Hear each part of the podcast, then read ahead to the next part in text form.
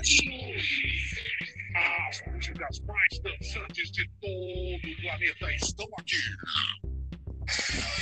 As mais pedidas. As mais pedidas do dia.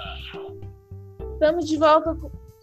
Agora você vai gravar. Estamos de volta com o nosso programa Você Bonita.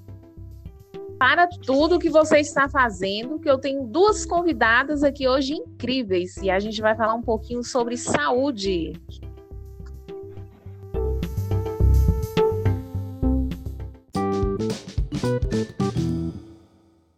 Luz e Rebeca, sejam muito bem-vindas. Elas que são acadêmicas do curso de estética da UniFG, terceiro semestre, vão esclarecer algumas dúvidas para vocês aí de casa sobre cosmetologia íntima. Meninas, mais uma vez, sejam bem-vindas. Fiquem à vontade. Obrigada. Outubro de 2020, vamos abordar as principais alterações da estética íntima presentes no corpo feminino, né? Não é isso, meninas? E vamos falar também Isso. sobre as indicações de modalidades terapêuticas que visam tratá-las. Meninas, a gente sabe que a estética íntima hoje vem ganhando um espaço enorme de destaque. Então, é uma área que está crescendo bastante atualmente. No, entanto, ainda tem meio que um tabu, né? Muitas restrições, muitas inseguranças de, de algumas características presentes na, na região íntima da mulher, que gera algum impacto negativo sobre a vida delas, como, por exemplo, a, a baixa autoestima. Isso acaba influenciando, influenciando na vida física e na saúde mental delas, influenciando também as mesmas. Sim, exatamente. Porque em decorrência dessa realidade, as mulheres cada vez mais elas passam a se interessar, né, pelas técnicas e pelas terapias estéticas é, na região íntima, a fim de acabar, né, de vez com esses problemas que muitas mulheres encontram e que acabam, de certa forma, com sua autoestima. E as queixas mais frequentes rea- relacionadas ao órgão genital são o de hipercromia, o da flacidez, a perda do volume local, né, que vem de acordo com o envelhecimento, e o alargamento, né, que ele é causado através do parto normal. Vamos falar agora também um pouquinho como é o processo do envelhecimento da pele, que é considerado um processo fisiológico. Ele costuma ser gradativo e irreversível. Ele ocorre em um nível celular, biológico, genéticos. É, eles desenvolvem uma virtude de maus hábitos alimentares, tabagismo, obesidade, gestação, processo mecânico eles podem culminar em algumas alterações estéticas, como hipercromia. É, a hipercromia ela provoca o escurecimento da região íntima. E com o passar do tempo, a pele ela tende a ficar um pouco mais flácida e isso provoca a evolução de alterações estéticas na região íntima. Segundo alguns estudos, é, as mulheres elas já tiveram casos de ansiedade e depressão por se verem de uma forma muito negativa é, por essa questão estética íntima. É, elas acabam não tendo um relacionamento saudável, pois elas se veem de uma forma indesejada, e isso é, acaba criando um tabu muito grande e acaba também prejudicando muitas mulheres. Sem contar, Suzy, que acaba melhorando, né? Como qualquer outra região do corpo, a região íntima acaba trazendo bem-estar, melhorando a autoestima para essas mulheres. Isso.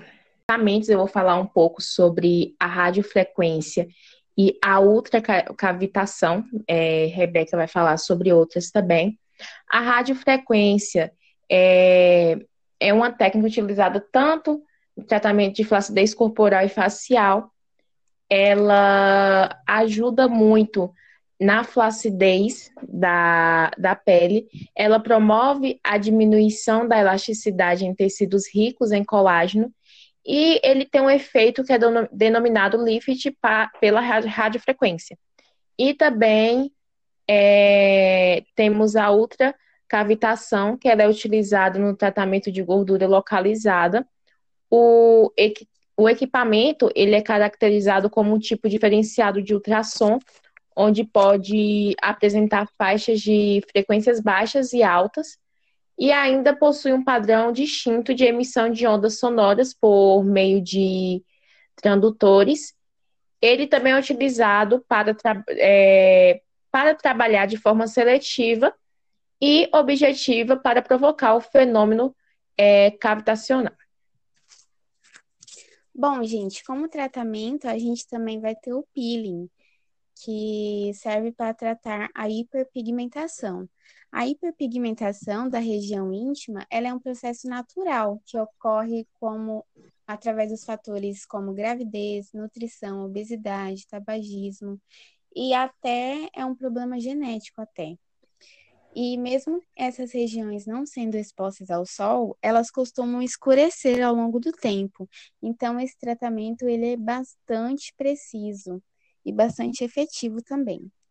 E é importante a gente lembrar que nem sempre o clare... clareamento dessa região ele é feito de forma rápida. Então, muitas vezes é necessário várias sessões. E a gente também tem a fotodepilação, né? Que ela pode ser feita com luz ou a luz intensa pulsada. E atualmente é, ela é bastante procurada, não somente na região íntima, né? Mas também em todo o corpo. E ela, ela remove o pelo sem danificar a pele. E também tem o efeito de clarear a região, mesmo que não seja esse o seu principal, né? Ele seguir as orientações direitinho, seguir todo o protocolo para que ele obtenha um, um resultado positivo, né, Rebeca, no tratamento. Sim, exatamente. São necessárias bastante sessões, geralmente de 3 a 8, para se ter um resultado satisfatório. Meninas, muito obrigada pela participação de vocês. Encerrando aqui mais um programa e amanhã estamos de volta com mais um Você Bonita. Nós que agradecemos, ficamos muito felizes com o convite. Precisar, estamos à disposição. É só chamar, ficamos verdadeiramente muito gratas. E é isso. Boa noite para todo mundo. Foi um prazer. Obrigada.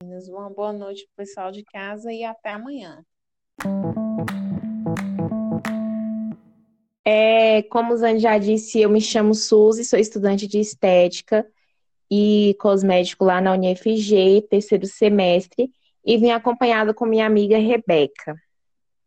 Boa noite, gente. Eu me chamo Rebeca, como a Suzy apresentou. Também estou cursando Estética e Cosmética lá na FG e hoje a gente vai falar um pouco sobre um assunto muito importante, que é a cosmetologia íntima.